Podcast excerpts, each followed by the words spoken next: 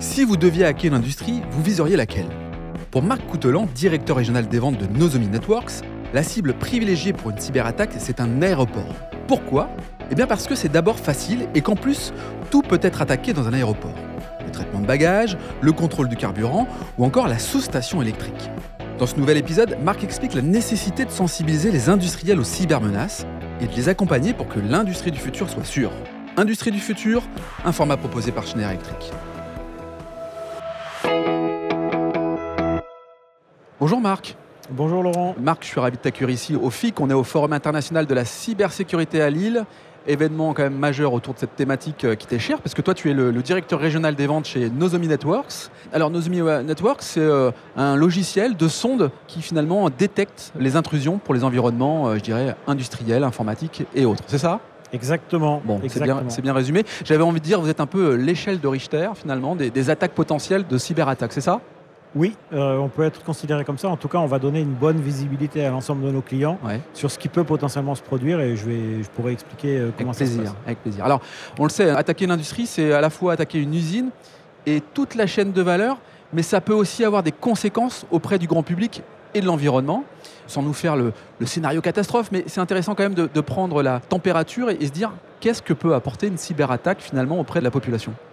Oui, d'abord, il y a différents types de verticaux, différents types d'industries, et on peut, on peut mettre des choses diverses et variées. Mais si on prend euh, une, société de production ou de distribution de gaz, d'eau, d'électricité, mmh. on comprend facilement qu'une attaque cyber peut potentiellement avoir un impact à la fois sur l'usine, mais avoir un impact environnemental très important euh, sur les populations, mais également, je ne sais pas, une fuite de gaz ou une attaque ça peut être immédiatement euh, très pénalisant.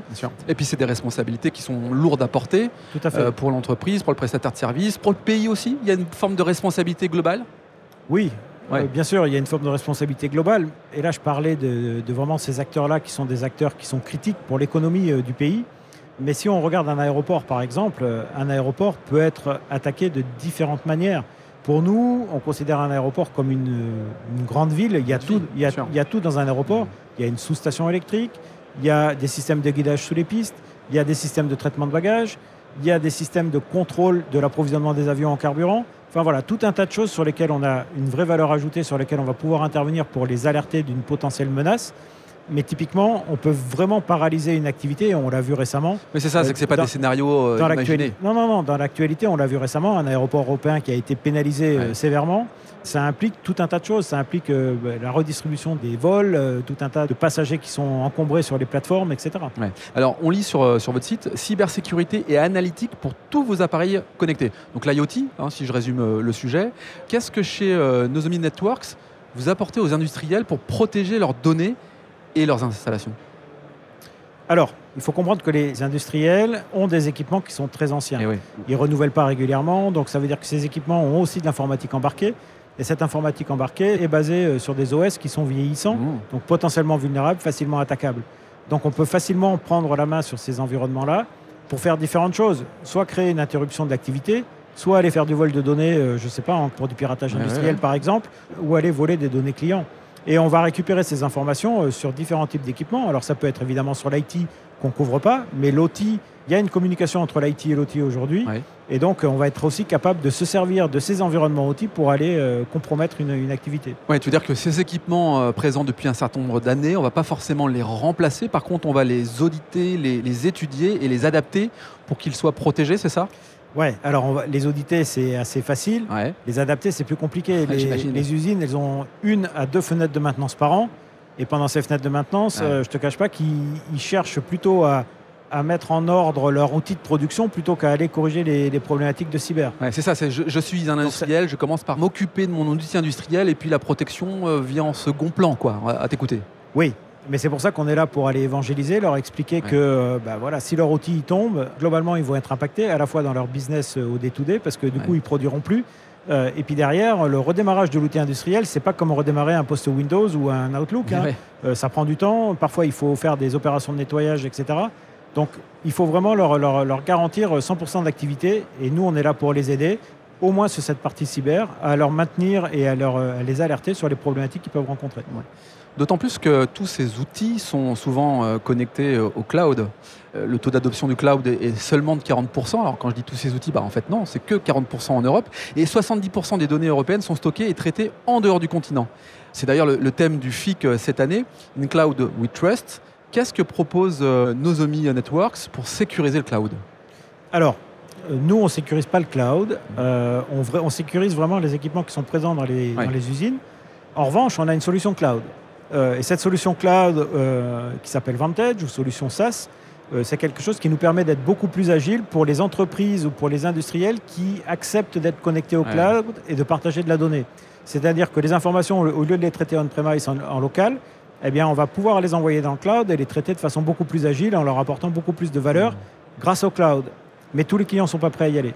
Donc voilà, on a permis, on a donné à notre plateforme différentes possibilités de paramétrage pour décider avec le client ce qu'il souhaite envoyer ou pas envoyer dans le cloud. Hmm. Donc on est prêt. Les industriels ne le sont pas forcément, mais on sait que ça va venir. Euh, il y a de nouvelles technologies en, cours d'adoption également, qui est tout le sans fil, le Wi-Fi, la 5G, etc., qui sont des choses, des nouveaux challenges qu'ils vont devoir prendre en compte. Le cloud en fait partie. Tout ça, c'est euh, quelque chose auquel on sait déjà répondre. Donc nous, on est prêts. Dès qu'ils seront prêts à aller dans le cloud, on pourra également les accompagner sur cette partie-là. Je dis souvent que contrer euh, une attaque cyber, euh, un hacker, c'est aussi être un peu quelque part euh, dans la tête du cyber hacker. Est-ce qu'il y a nécessité d'avoir un coup d'avance? Enfin, Quel est l'état d'esprit quand on travaille dans cet environnement-là? C'est compliqué parce que les, les techniques d'attaque sont tellement différentes, sont tellement faciles, sont tellement disponibles sur le dark web et parfois même sur le web. Et facilitées par l'IA en plus. Et, et facilitées par l'IA. Hein. Justement, j'avais une conférence ce matin où on évoquait un, un exemple où euh, voilà, un étudiant devait programmer en Python. Euh, finalement, il, avait, il connaissait que C++ ou le contraire. Et finalement, il a demandé à l'IA de lui faire le, programme et il lui a fait. Hmm. Donc ça veut dire qu'on va être confronté bientôt, ou si ça ne l'est pas déjà. D'ailleurs, les dernières attaques, on se pose la question si elles n'ont pas été créées par ChatGPT. Donc ça va multiplier ou démultiplier les attaques potentielles sur ces environnements-là. Et ça, c'est une vraie contrainte. D'ailleurs, il y a des experts qui demandent un moratoire avant de développer l'IA. La question, c'est comment on protège les données avec l'essor de l'IA. C'est complexe là. Hein. c'est complexe, c'est complexe et c'est pour ça que nous, on fournit une solution qui permet de, d'écouter en permanence, de superviser, de monitorer un petit peu les, activités, euh, les équipements qui sont présents sur le réseau et leur comportement dans cette activité-là. Donc on est capable de, remonter à la fois les cybermenaces, donc tout type de cybermenaces qui pourraient arriver de ces attaquants extérieurs. On, peut, on va pouvoir regarder les vulnérabilités évidemment existantes et puis on va pouvoir regarder les anomalies de comportement de cet euh, outil de production. La fameuse échelle de Richter, si je la vulgarise un petit peu. Quoi. Exactement, exactement. mais l'échelle de Richter, elle est importante parce qu'on est aussi autorité de numérotation de CVE chez Nozomi Networks. On a les Nozomi Networks Labs qui apportent, euh, je dirais, cette connaissance et ces valeurs pour fournir les différents certes mondiaux en, CVE. C'est important d'avoir un lien de proximité avec un industriel tel que Schneider Electric? Oui, évidemment, très important. Alors à plusieurs titres. Hein. C'est important d'abord parce que euh, bah, Schneider, ils sont quasiment chez tous nos clients pour euh, installer l'outil industriel. S'ils ne le sont pas, bah, ça peut être d'autres acteurs, mais Schneider est souvent présent. Donc déjà, il faut que Schneider ait validé et certifié la solution Nozomi Networks pour que le client comprenne qu'il euh, n'y a pas d'interaction sur leur outil et que euh, c'est autorisé par Schneider de pouvoir installer euh, Nozomi Networks dans leurs environnements. Mmh. Et puis, la connaissance de l'ensemble des protocoles de Schneider est aussi très importante pour nous parce que c'est quelque chose qu'on supervise et, qu'on monitore tout le temps. le deuxième titre, c'est que Schneider ont cette activité NEC, cette activité cyber qui est à la fois conseil, intégrateur, avec qui on travaille beaucoup et qui, eux, pour le coup, euh, s'intègrent dans des, écosystèmes euh, complètement hétérogènes. Et c'est très pertinent pour nous. Alors, il peut y avoir du Schneider, mais pas que. D'autres acteurs euh, ICS, comme les autres, hein, Honeywell, ABB, Siemens et autres, et j'en passe.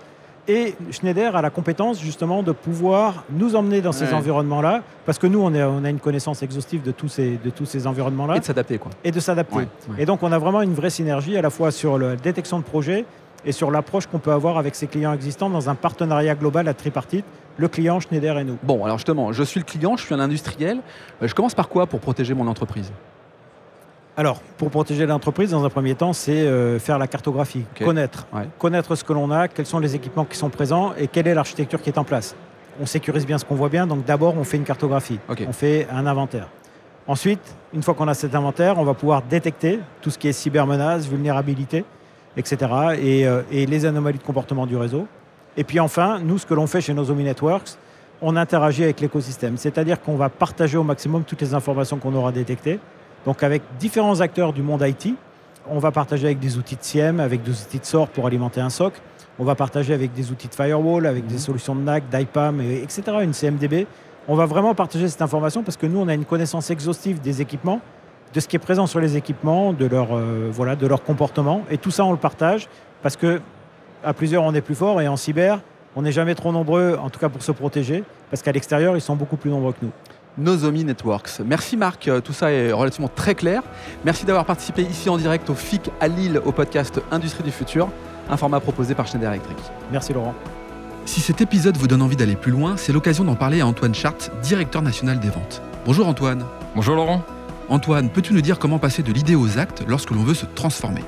Laurent, c'est très simple. Les sujets de transformation digitale, de décarbonation et d'électrification sont au cœur de la stratégie Schneider Electric. Et comme on a pu l'entendre dans ce podcast, l'ambition de Schneider Electric est d'accompagner les entreprises du territoire sur ces enjeux de transformation. Pour entrer en contact avec nous, rien de plus simple, le site internet www.se.com ou mon profil LinkedIn où je me ferai un plaisir de vous répondre. C'est très simple, merci Antoine. Merci Laurent.